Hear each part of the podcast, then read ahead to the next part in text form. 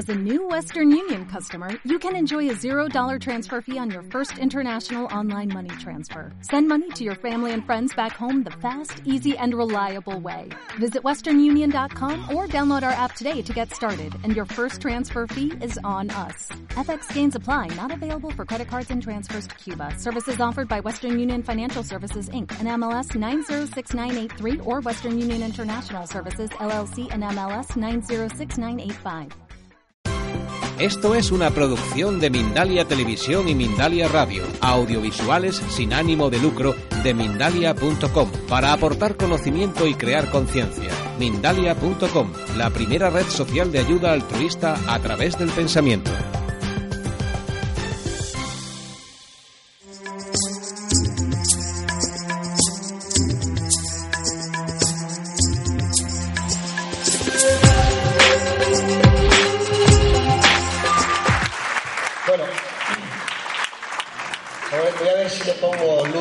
Dolor. ¿eh? Do- Dolores, ver.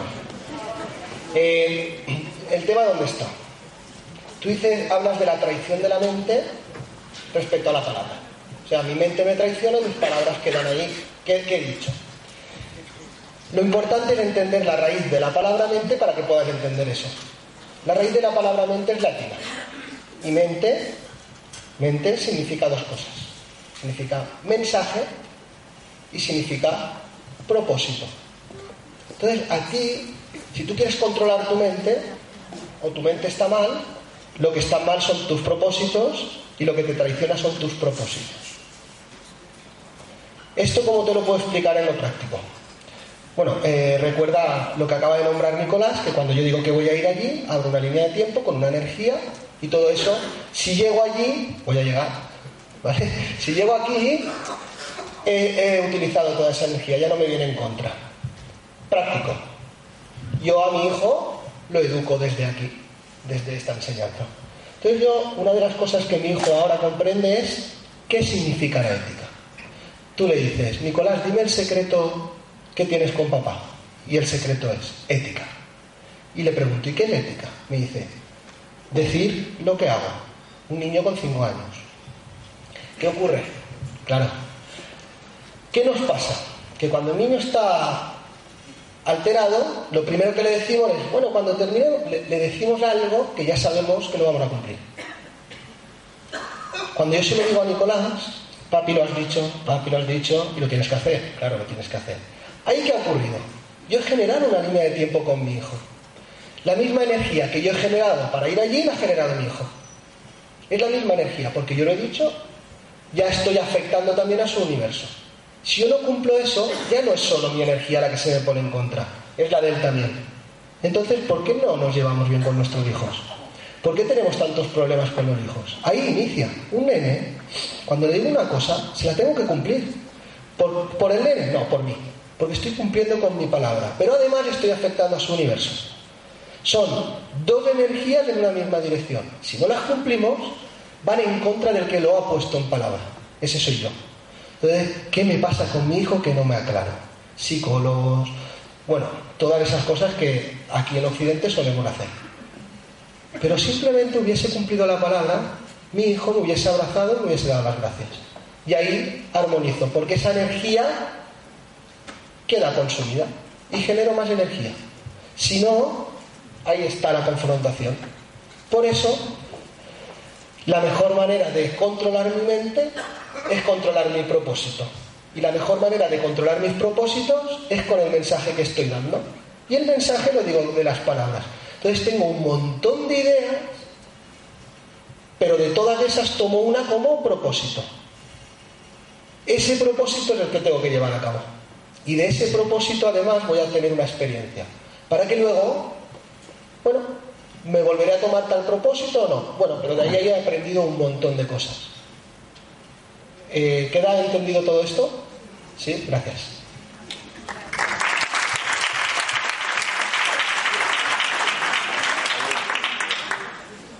Por favor.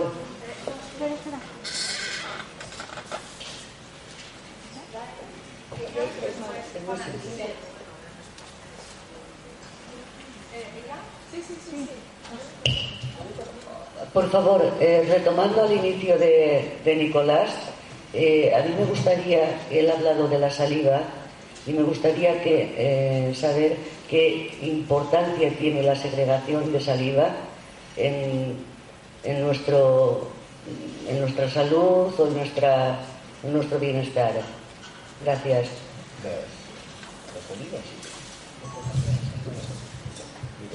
¿Quién tira bioquímico? Bioquímico. esto ya es, esto ya es, ya es mucho, mucho más bioquímico. La, la, la saliva. Saliva. Bueno, mira, la verdad que, mira, lo que, lo que, lo que, lo que trataba de, lo que trataba de explicar era lo siguiente, que cada palabra que pronunciamos va a depender también, va a depender de la intensidad o la, el sentimiento que lo vamos a poner. Entonces, por seguridad, yo, por ejemplo, la, pregunta creo que tal vez es, mm, ¿cómo uno hace para llegar a, a donde tiene que llegar? No tiene que hacer nada más que sonreír. Yo no hice nada. Y para poder, para poder asegurarnos de que las cosas se vuelvan a repetir, sonríe. No importa lo que digas. La sonrisa es la intención que lo va a suavizar lo que estás diciendo. Sonriendo le puedes dar inclusive una... Y va a estar bien. Pero sin sonreír le das eso, la vas a ver la otra cara. Te va a dar su otra cara. La otra mejilla te va a dar. Así que bueno. Pero no lo sé la, importancia precisamente de saliva, pero sé que en la boca tenemos eh, terminaciones nerviosas que directamente podemos alimentarnos, por ejemplo. Hablando de la parte químico o la parte electrónico del cuerpo del ser humano, debajo de la lengua tenemos terminaciones nerviosas. Y tú puedes poner, por ejemplo, esta planta, si es natural, sí, ¿Me puedes poner esto? Esto en proporciones muy pequeñas es analizado por parte inconsciente de ti y si hay alguna enfermedad acá, automáticamente me genera anticuerpo. Se utiliza para esas cosas. O sea, tú cuando besas a la tierra, cuando llegas al lugar y besas a la tierra, automáticamente te genera un anticuerpo para el lugar. Porque es como que te da toda la información acerca del sitio donde te ubicas. Porque estás únicamente habituado para estar en un piso ecológico. En ese piso ecológico hay factores de, uh, de, de, minerales, feldespatos o todas las cosas que se encuentran y bacterias que se han evolucionado. Entonces cuando haces esto automáticamente como que te inyectas y cuando subes más arriba lo haces de nuevo y te permite inconscientemente que tu corazón empiece a latir más fuerte o empieces a crear más eh, glóbulos rojos, entre otras cosas. O sea, también es importante, bueno, la saliva debe tener algunas funciones más que no lo sé. pero gracias a tu pregunta, en la tarde voy a ir a averiguar eh, o hablar con algún bioquímico que me informe para qué es tan necesario. Pero acá había preguntas ya antes. Hola, eh, buenos días, yo soy Lidia. Y bueno, ha sido Juan el que ha empezado a hablar de, su hijo. Y como ayer bien dijo Desiree, pues había que pensar la pregunta de, tu vida, ¿no? Para poder lanzarla hoy aquí. No te pases, ¿eh? Y bueno, eh, ayer decía Cristian lo del papelito en blanco cuando nacemos, que vamos, eh, nuestros padres van apuntando unos patrones y, van forjando nuestra identidad. Y la pregunta mía, mi duda es cómo hacemos nosotros para eh, esos patrones que tenemos ya que inculcar a, nuestros hijos.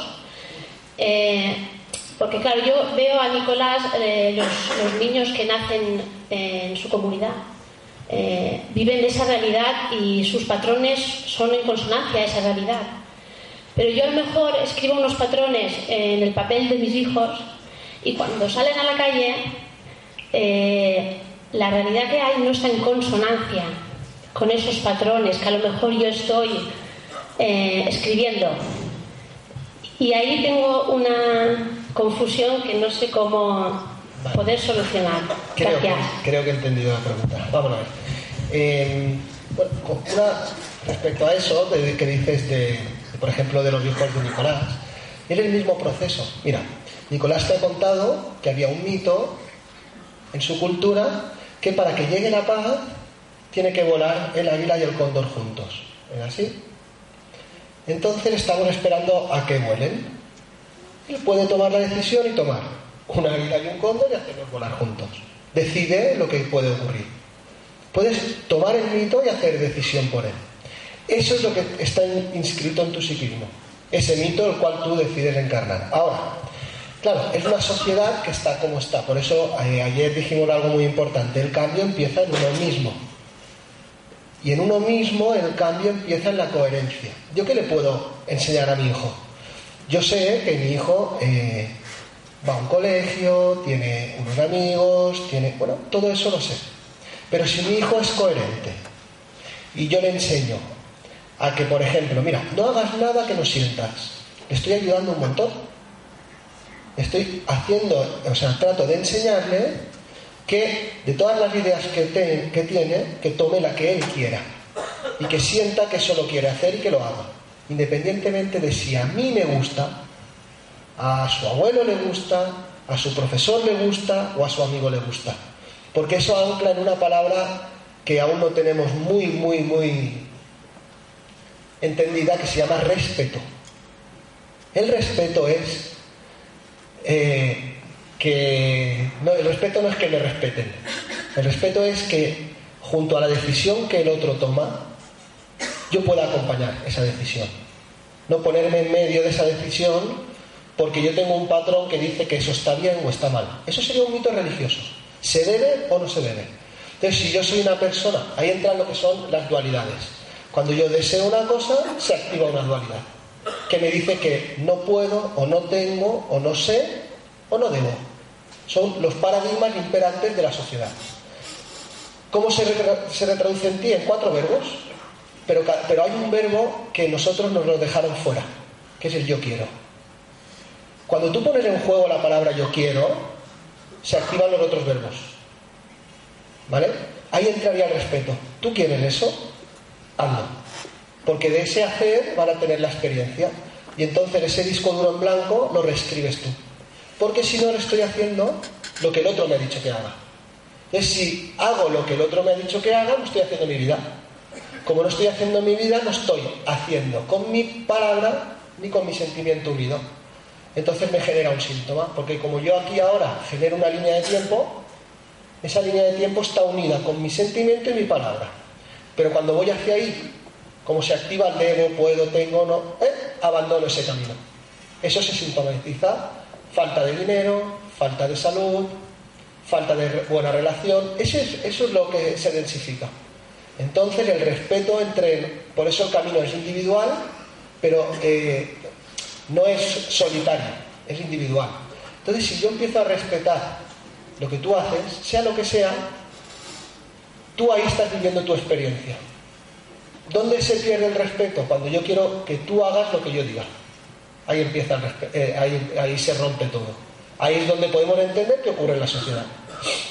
Dos, queriendo ocupar el lugar de uno. Dos, queriendo ocupar el lugar de uno afuera, que es lo que pasa, este, lo que a ti te pasa dentro. A ti adentro te pasa que hay dos dentro de ti queriendo ocupar tu lugar. El quiero, un lugar. Y luego por el otro lado, el debo, el puedo, el tengo, el ser, otro lugar.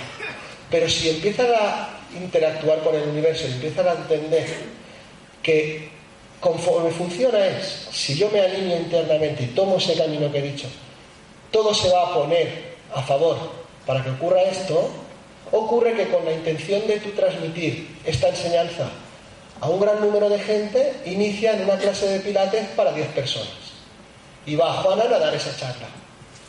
Pero como esa es mi intención y la siento como a que yo quiero transmitir eso porque funciona, se convierte en esto.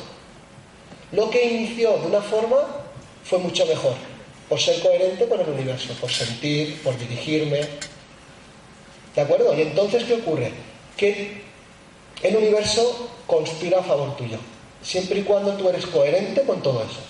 Esa es la mejor forma de tú simplemente respetar. Bueno, eh, hoy sorprendente, sigue lleno el teatro, pero si alguien decide irse, respeto, respeto. Se equivocó, pero respeto. pero eh, entiendo, respeto. Porque luego otro día podrá volver, podrá volver, y si yo, por ejemplo, he sintomatizado eso como algo negativo, cuando venga no querer saber nada de él. Eso es del humano. No, respeto esa experiencia y cuando vuelva, ¿vale? Ahora, porque cada uno tiene su momento. Y en su momento entra la experiencia. Ahora te toca experimentar, ahora no. Ahora, si va a venir, le voy a decir, mira, se te ha puesto un juego que si tú querías esto, lo mismo, porque funciona así. Se te ha puesto un juego, algo en ti, que te separa de lo que tú quieres. Porque si estás aquí es porque quieres. ¿Sí? Y ahí entra el respeto. Entonces, la mejor forma de anclar todo eso en una palabra es respeto. Pero respeto entendiendo conforme he tratado de transmitir el respeto. ¿Está contestada la respuesta? Sí, gracias.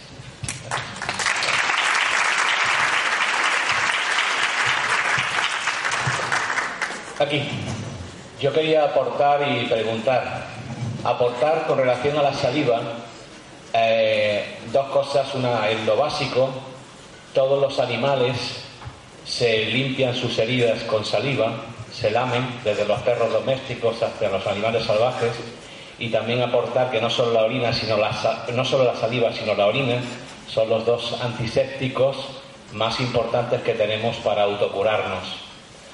Y también recordar que hay un médico cirujano que hace más de 40 años está curando, está operando sin anestesia química abriendo en canal a las personas aquí en Valencia, que se llama Ángel Escudero, y a través de una respuesta biológica en positivo, que él denomina, enseña eh, una, forma fácil de entrar en esa respuesta biológica a través de la salivación.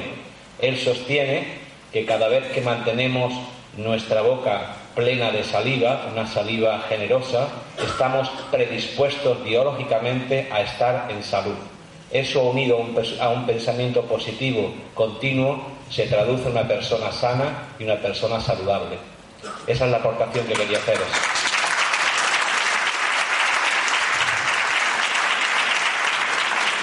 Aún así, aún así, lamentablemente, el doctor Escudero, aunque es reconocido y premiado internacionalmente, todavía su método no ha sido aplicado en la seguridad social española con pérdidas de miles de millones de euros por no eh, aplicarse en cuanto a infecciones hospitalarias y en cuanto a eh, malestar por, eh, o enfermedad por anestesia, etcétera, incluso muerte, etcétera, etcétera. Y la pregunta es, que ya no tiene relación con esto de la saliva, solamente en la aportación, para ayudarte en cuanto a lo que preguntabas.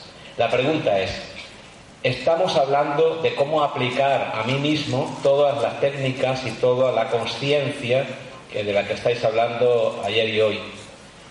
Pero nosotros estamos eh, trabajando en Internet, además, porque creemos que es la salud y la forma de la medicina que ya está llegando, que es la de mandar información coherente, porque eso es precisamente lo que significa la salud, estar con una vibración coherente.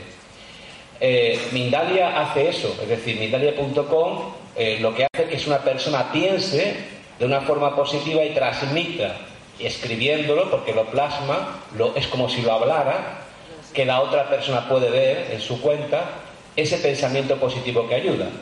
Hay unos que los hacen con más o menos práctica, porque evidentemente eso hay que aprenderlo. lo que es el pensamiento positivo. La pregunta es, ¿vosotros entendéis, creéis, sabéis que se puede enviar cuando dos personas, según eh, demuestra la física cuántica, están vinculadas, un pensamiento coherente, constante, lo que se llama afirmación, a otra persona e instantáneamente esa persona se entre en sincronía con eh, el, que envía y permita restablecer su salud a distancia en el momento?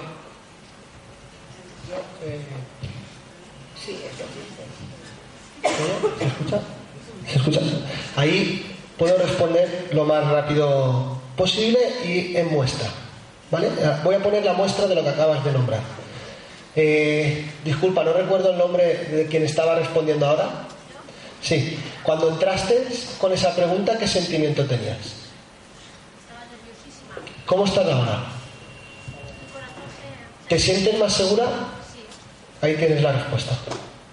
Esa es la respuesta. Sí que puede ser, claro que puede ser. Porque ella mismo lo que acaba de ocurrir ahora es que ha despertado conciencia de algo que tenía atrapado. Simplemente ha sido un mensaje. Yo no le he hecho nada, ni he ido allí, ni le he emitido un mensaje por el cual ha variado algo en ella, que ahora está mejor, se encuentra mejor, más tranquila, y desde ahora su vida hará cosas de otra manera. Ya ha cambiado su realidad. Cambió el destino por haber cambiado este momento. Entonces, es obvio que es así. Ese mensaje universal que estamos tratando de transmitir aquí es ese.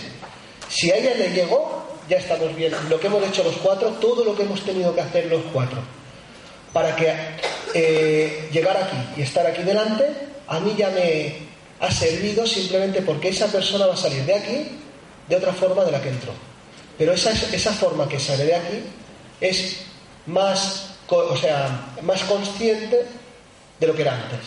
Entonces ya está, eh, por eso también agradeceros la labor que hacéis, porque es obvio que el mensaje tiene que llegar. Ahora, lo único que no es cuestión de creencia, no es cuestión de creencias, es cuestión simplemente de transmitir, esa transmisión entra y la asimila. Asimila la información, cambia la conciencia. Y ahora ya puede en su vida hacer de otra manera. Y ese es el mensaje de que claro que llega. In situ podemos ver la prueba de que sí que llega. Gracias.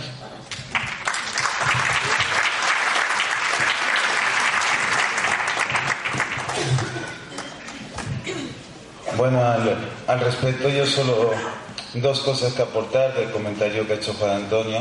La primera, eh, todo hasta la parte más material es vibración. Y si nosotros entendemos la vibración desde un punto de vista cuántico, no hay separación.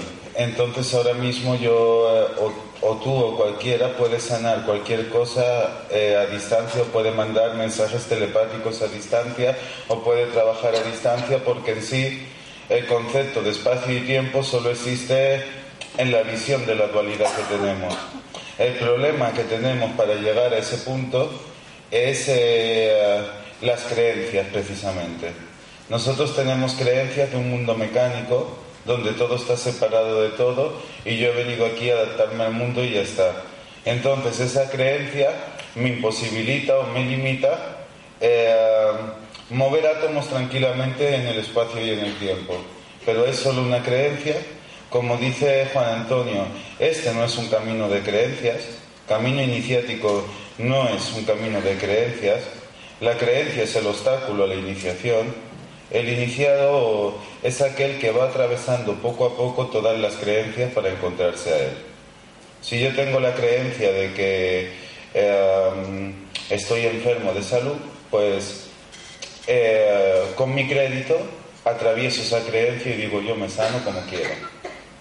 Para sanarme yo simplemente de considerar tres planos para mí que son simbólico, energético y físico. Y a partir de ahí puedo empezar a vivir. Entonces este no es un camino de creencias ni la creencia es la solución. Yo no he de creer en Dios, he de caminar a Dios. Yo no he de creer en el amor, he de ser amor. O yo no he de creer en la libertad, he de ser libre porque como me pierdo en la creencia, eh, me he confundido y entonces me voy a perder. Te lo digo porque a mí me ha pasado. Gracias a eso ahora sé que no he de creer sino hacer. Y haciendo atravieso la creencia. Y atravesando la creencia es cuando puedo existir yo. Porque toda creencia es una programación de algo que me ha dicho otro y yo me lo creo. Ya está, con todo esto.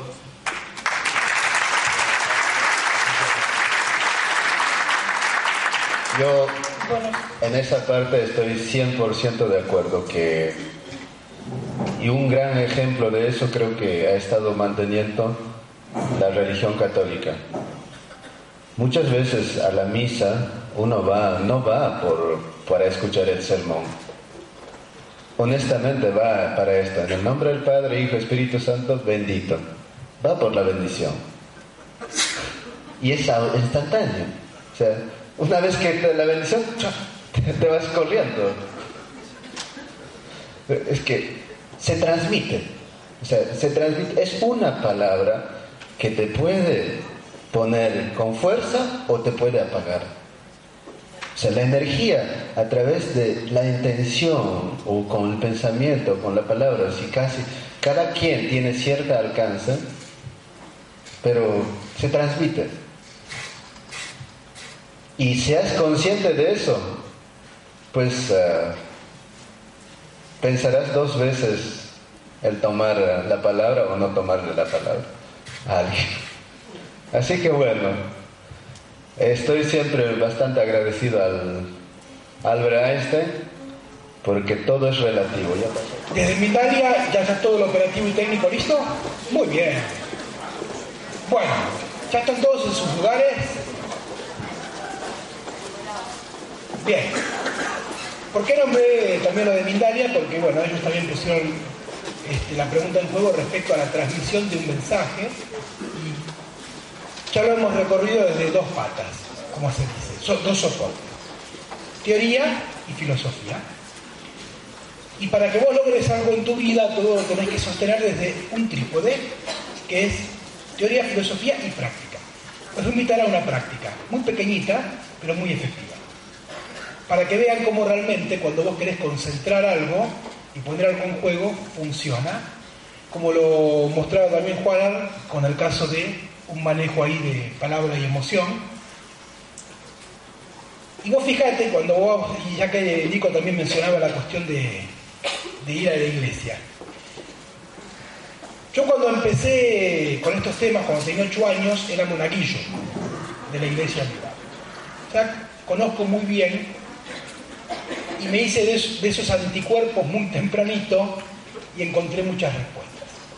Cuando vos vas a misa, el cura juega mucho con sus manos, porque en la mano tenemos recepción y emisión de energía. Y el ejercicio que voy a proponer hacer es que, en primer lugar, todos nos paremos, todos, ¿dónde estás?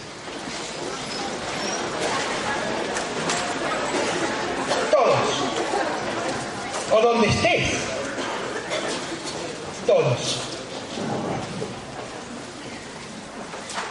Y vamos a concentrar nuestra mente en una imagen, en un pensar, que es que sientas e imagines qué es para vos vivir desde esta nueva era. O sea, qué es para vos generar magia en tu vida. Algo que te resulte imposible y que por ende si lo transformas en posible estás haciendo magia. Y lo que vamos a hacer es compartir la energía para que eso que te resulte imposible tengas el impulso para estar en la nueva era y generarlo como realidad y entonces manejar tu tiempo. Y simple lo que vamos a hacer. Lo mismo que hace el cura, que en realidad la religión y la iglesia lo aprendió de prácticas mucho más ancestrales, con manejos de energía. Cerra tus ojitos, levanta tus dos manos con la palma abierta mirando hacia acá y simplemente nos vamos a tomar tres minutos para compartirnos esa energía. Y después, contame qué sentiste.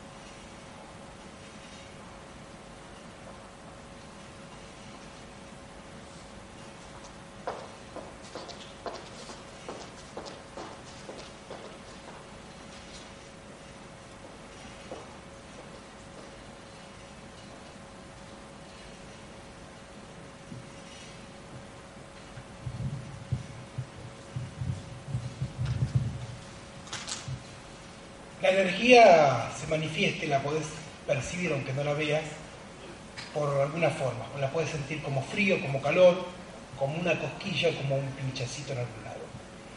Lo que estamos haciendo ahora es, en la diversidad, porque cada uno ha puesto en su mente lo que le implica estar en la nueva era, pero sin embargo la hacemos convergir desde la energía en un único punto focal.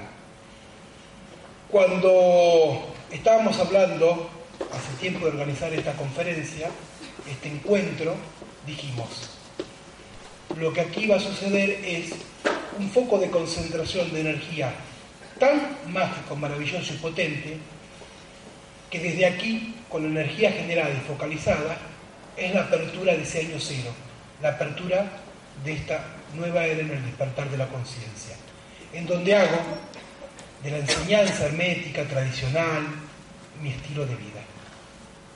Pues acá tenés la energía para hacerlo. Muchas gracias.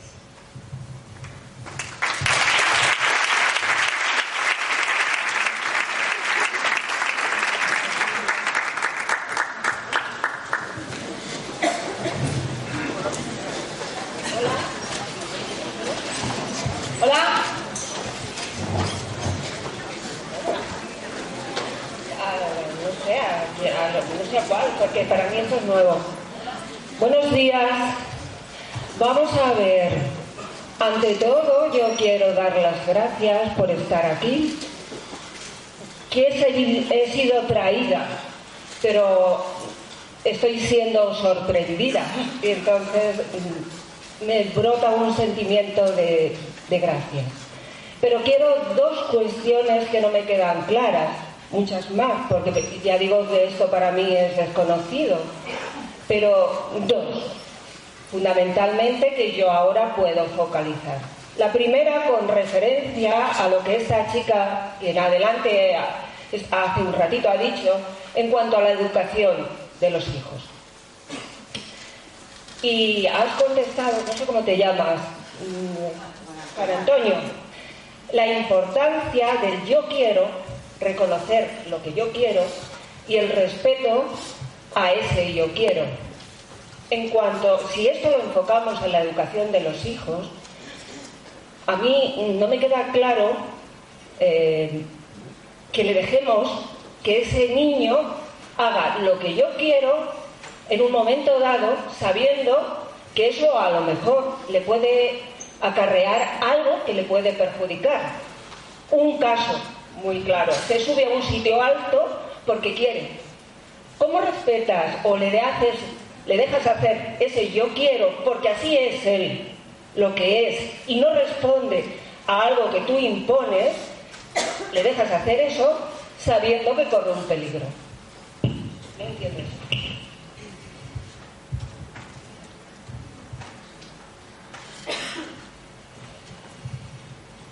No, le estaba comentando una cosa a Nicolás para que yo ponga en juego lo que dice y él luego que explique desde su lugar cómo puedes entender eso.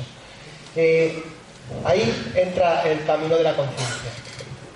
Si puedo responderte lo más breve y lo más rápido posible a eso, para no tampoco que sea así algo metafórico, hay una cuestión cuando entras en el camino del despertar de la conciencia que van a tener que aprender a encarnar tú. Eso se llama función paterna. Función paterna no es papá y no es mamá, es tú encarnando esa función. ¿Vale? Cuando estamos hablando de encarnar la función paterna, la función paterna tiene cuatro cosas que tienes que atender. ¿Vale? ¿Qué son? Protección, prohibición, exhortación e incentivación. ¿De acuerdo? Sí que tú van a tener que poner cortes, porque si no, lo que va a generar en vez de un niño con conciencia va a ser un niño psicótico. ¿Vale? Es obvio que tú vas a tener que poner unos cortes, haciendo un corte de prohibición, estás protegiendo. Eso es, entra dentro de la conciencia de uno. Pero también tienes que dejar que experimente. Porque yo le puedo decir a mi hijo, mira, no te subas en la silla que si te caes te vas a hacer daño. Se lo digo una vez. La segunda, que lo suba y que caiga y que se rompa un dedito. Ya está. ¿Vale? Que no se lo rompa, que se haga un chichón. ¿Vale? Comprendió que subirse a la, escalera, a la silla provoca caer y provoca un dolor provoca una sensación. Lo que no puedo hacer es estar toda mi vida diciéndole no te subas a la silla, no te subas a la silla, no te subas a la silla, no, porque si no, él va a entender por qué no me tengo que subir a la silla.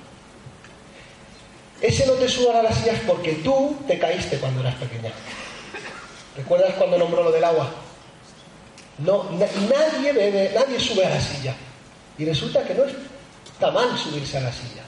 Si estoy consciente de lo que simboliza subirme a la silla. ¿Sí? Si lo que yo quiero alcanzar está tan alto, estoy explicándolo metafóricamente, está tan alto que no lo alcanzo. Y el problema es que subiéndome, o sea, el tema es que subiéndome a la silla lo voy a alcanzar. Como mi papá me dijo, no me suba a la silla, nunca voy a alcanzar eso que quiero. Si yo lo hubiese hecho entender, súbete pero ves con cuidado, porque te puedes caer. Entonces el niño subirá y alcanzará lo que quiere. Esa es la diferencia de... Por eso hay que entender el respeto también. Una cosa es que yo eh, haga una prohibición para una protección. ¿De acuerdo? Pero lo que no voy a poder es perseguirlo, porque entonces no estoy respetando su espacio. Y él no va a poder crecer nunca, porque el crecimiento va por vía de las experiencias. Si tú no experimentas, no puedes evolucionar, nunca, nunca en la vida. ¿De acuerdo? No es cuestión de irte a la montaña a meditar 25 años, porque si no has perdido 25 años. ¿Vale? Hay que experimentar. Hay que experimentar en todo ese proceso.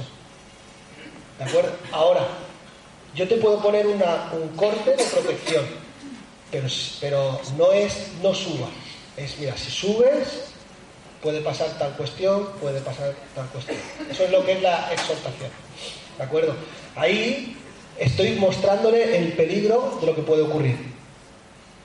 Pero si soy yo consciente de que él alcance lo que él quiere, depende de esa silla, eso es lo que no somos conscientes de cuando le estoy prohibiendo una cosa lo que le puedo causar en un futuro.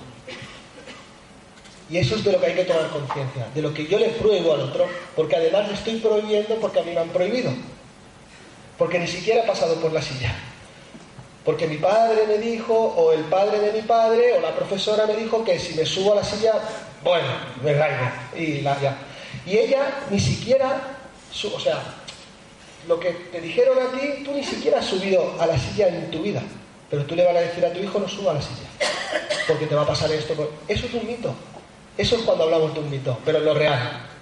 ¿Qué ocurre? Que va a resultar que para alcanzar lo que él quiere va a necesitar subirse a la silla. Y entonces va a tener que trascender a ese mito. Y eso se llama experimentación y crecimiento. Ahora sí. ¿Sí? Gracias. Gracias.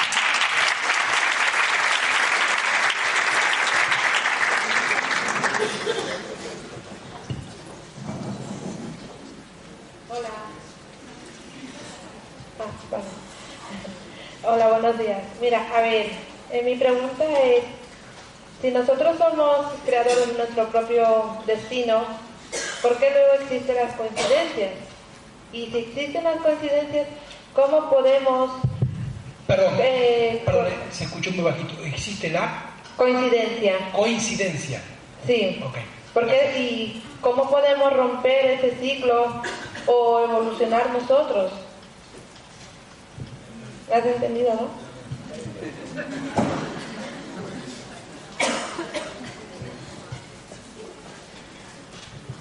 Bueno, las coincidencias, más que coincidencias, son entramados. Nosotros desde aquí lo vemos como coincidencias porque desde una lógica individual no se puede entender o es muy difícil entender eh, el entramado de la propia Tierra la Tierra nos va entramando, nos va juntando a unos con otros y esto es lo que nosotros llamamos coincidencia. Es como que ahora estemos aquí los cuatro, es una coincidencia. Un buen día, pues a mí me dio por, por hablar con Cristian, un buen día conocí a Nicolás, un buen día conocí a Juan Antonio y ahora estamos aquí los cuatro por coincidencia. Entonces, si la pregunta es, ¿qué es? ¿Casualidad o es creación? La creación siempre viene dada en forma casual. al igual que el destino del pasado, viene dado en forma casual. Si luego lo que hablamos es de romper eh, círculos de tiempo, yo si queréis os, eh, os voy a dar dos ejercicios prácticos para ir rompiendo los círculos de tiempo. Primero, un círculo de tiempo es un círculo lógico. Un círculo de tiempo, para que todos lo entendamos, es algo que siempre se repite una y otra vez. Tuve una experiencia traumática con mi relación de pareja y cambio de relación de pareja, pero continúo, o sea, cambio de persona, pero continúo teniendo la misma relación. Eh, salgo de una empresa donde estoy trabajando, entro en otra, pero continúo teniendo la misma dinámica laboral. Eh, dejo mi país o dejo mis amistades, eh, pero las nuevas amistades son las mismas que las anteriores. Un círculo lógico, o sea, un círculo de tiempo es algo que se va repitiendo una y otra vez. Y este círculo de tiempo a la vez es un círculo lógico. Las cosas se repiten una y otra vez porque siempre tenemos la misma lógica y la misma respuesta ante todo lo que está pasando. Siempre pienso de la misma manera los mismos problemas, siempre tengo las mismas conclusiones, siempre actúo de la misma manera, hay un circuito lógico. Entonces yo lo que aconsejo, si no sé identificar cuál es eh, eh, mi problema o no sé identificar qué es lo que me está llevando ahí, lo que aconsejo es romper directamente el patrón lógico. ¿Y esto cómo se hace? Haciendo cualquier locura para la que mi mente no esté preparada para la respuesta, haciendo lo contrario a lo que la mente me pida. Por ejemplo, si estoy en una espiral de carencia económica, mi mente me va a pedir que guarde dinero, que retenga, yo haré lo contrario, irme al restaurante más caro. Entonces es algo de que de entrada rompo paradigma, rompo círculo de tiempo. Eso si no lo sé identificar. Si lo sé identificar, yo como uso mucho la representación y uso mucho la parte de hemisferio derecho, yo por ejemplo empiezo a escribir los problemas que yo veo que tengo en mi tiempo, por ejemplo, siento dolor, siento tristeza, siento esto, sé que lo tengo en mi tiempo porque es algo que siempre se repite, son estados que siempre se repiten en mi vida, entonces yo los escribo. Luego los pinto, porque cada uno de esos estados a nivel áurico tiene un color. Un color en el campo áurico es una información que queda registrada. Y después de pintarlo, lo ritualizo, invoco las fuerzas de la tierra, del universo, invoco las fuerzas de todo mito que me sirva, o de todo mito en el que yo tenga creencia.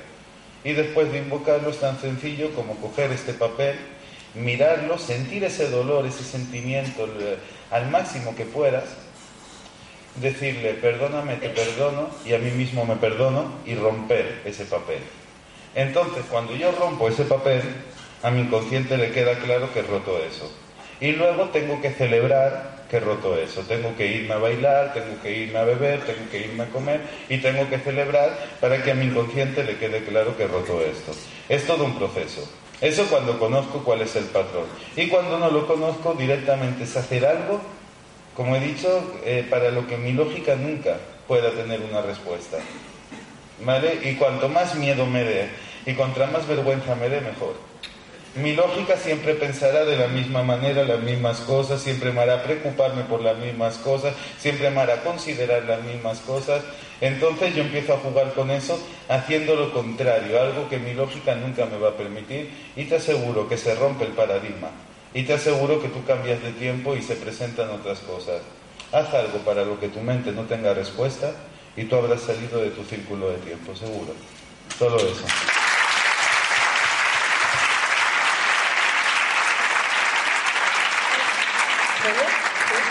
Hola, hola, aquí. Bienvenida a la bendita locura.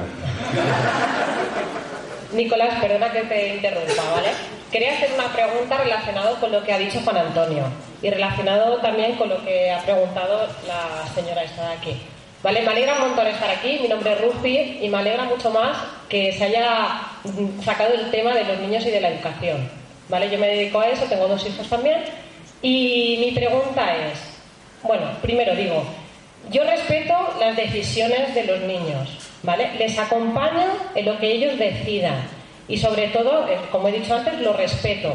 Pero si hablamos de salud, Cuando un niño no se encuentra bien, por ejemplo, lo ves que tiene calentura y aquí necesitamos un fármaco para quitar esa calentura, te dicen que no lo quieren, o que tú ves que necesita ese niño ir al médico y te dicen que no quiere ir al médico, ¿cómo puedes acompañarle en esa decisión? Si tú crees que sí que lo necesita. Bueno, te respondo yo y luego que te responda Nicolás también a eso. Gracias.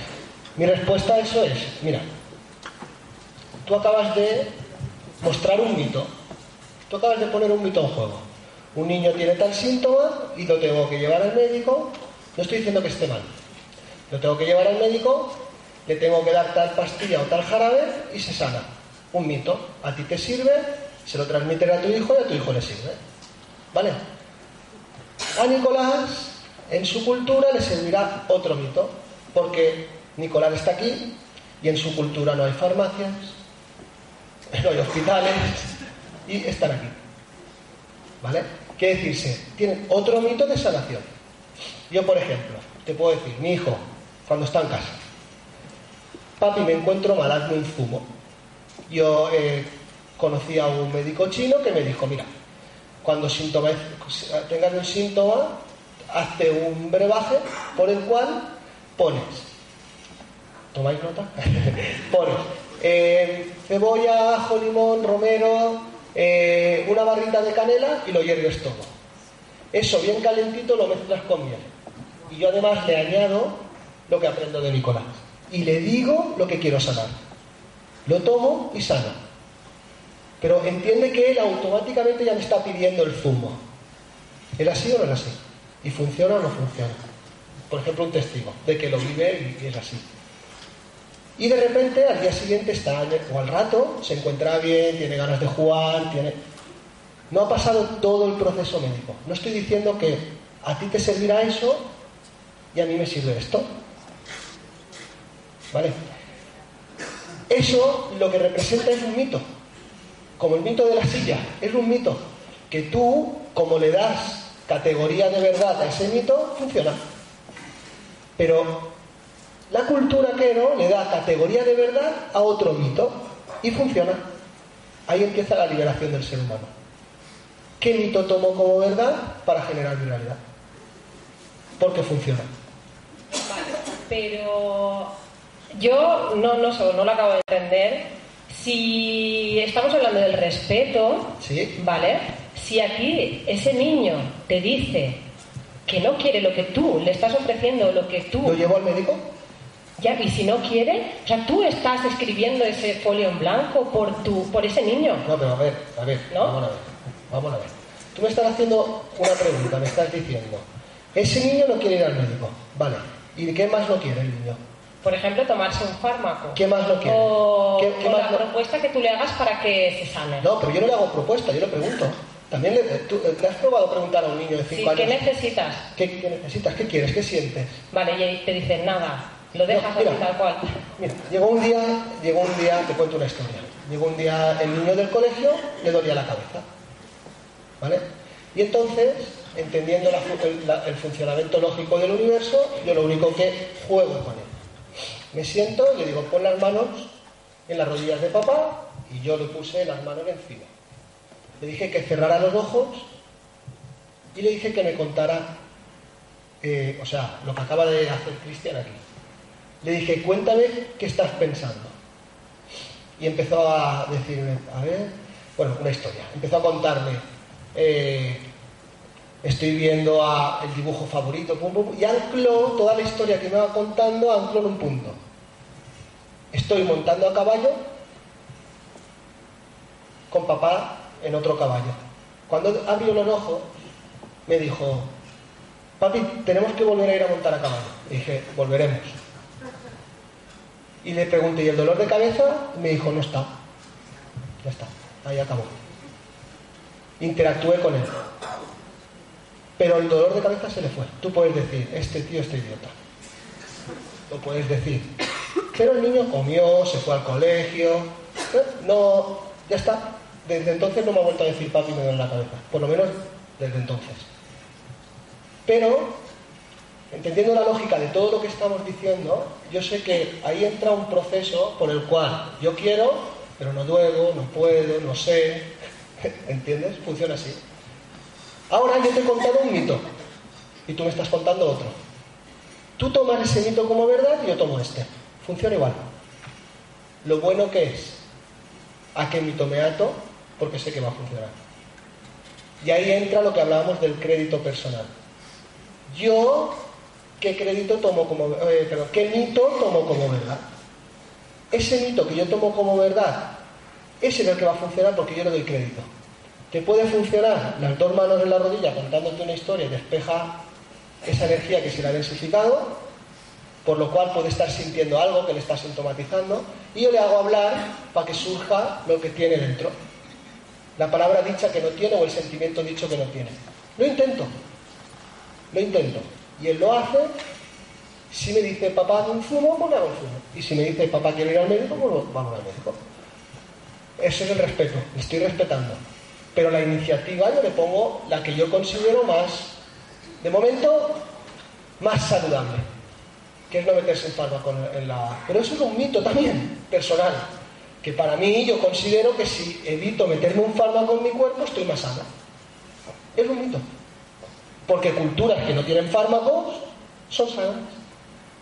¿Qué mito tomo? El que tú quieras.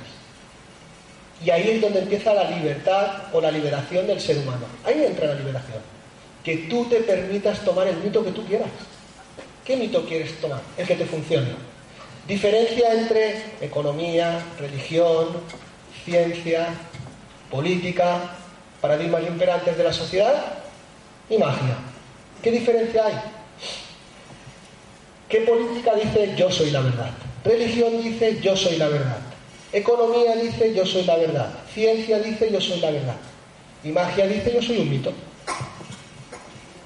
Si ellos reconocieran ser un mito, toma el que más te venga en cada momento. Vamos a ver, si yo quiero una cosa y necesito dinero y lo tengo, pues tomo el, el paradigma de la economía y tengo lo que quiero y listo. No es cuestión de exterminar al paradigma, es cuestión de reconocerlo como tal. A ese paradigma y al paradigma este también. Ahora yo, yo te digo, esto es un paradigma por el cual tú vas a poder cambiar el mito. ¿Cuál? El que tú quieras. Toma como verdad el mito que mejor te vaya para lo que tú quieres en cada momento. Eso se llama liberación. Y entonces acaba la discusión. ya no discuto, respeto. ¿Qué mito quieres tomar? Tal, perfecto. Está bien, porque tú le das crédito, le das esa emoción, a ese, esa verdad que tú tienes dentro, se la das a tal mito y ese mito te va a funcionar. Pero reconoce que todo eso es un mito igual que esto. Vale, entonces crees que, por ejemplo, yo le, después de razonar con ese niño y le intento transmitir de que si se toma ese fármaco se encontrará mejor y él decide que sí, le estamos respetando también, aunque de alguna manera le has transmitido lo que tú crees, no lo que él cree. Mira, eh, si sana y está, está respetando, está bien, pero si algún día ese niño te dice, por favor, esto no lo entiendo, quiero entender otra cosa, respétalo también. Eso yo lo puedo agradecer, pues bueno, eh, a mis padres que están aquí, yo les puedo agradecer ese respeto. ¿Por qué? Porque tal vez no es el paradigma original del que yo parto. ¿De acuerdo? No parto de ese paradigma original. Pero sí que tomo la decisión de tomar este paradigma y el respeto está ahí. Es respetable. Si entra en un combate hacia afuera porque se te ha ido la olla, estás loco, pues también está bien porque la locura entra dentro de esto. Ya no lo como ha dicho, la locura, locura. La locura, locura. Entonces, simplemente es darte la oportunidad y el respeto de que es otro paradigma. Ya está. Y eso te, da la libertad de eh, manejar tu realidad desde donde tú quieres manejar. Si a ti te funciona el fármaco, está bien, te funciona, ¿vale? Pero si a mí me funciona la historieta, también está bien. Y si los dos quitan el dolor de cabeza, está bien. La diferencia es que yo creo que no le he metido un fármaco, simplemente le he vaciado lo que tenía dentro. Ese vacío le ha generado un bienestar. Es la única diferencia. ¿Sí? Gracias. Gracias.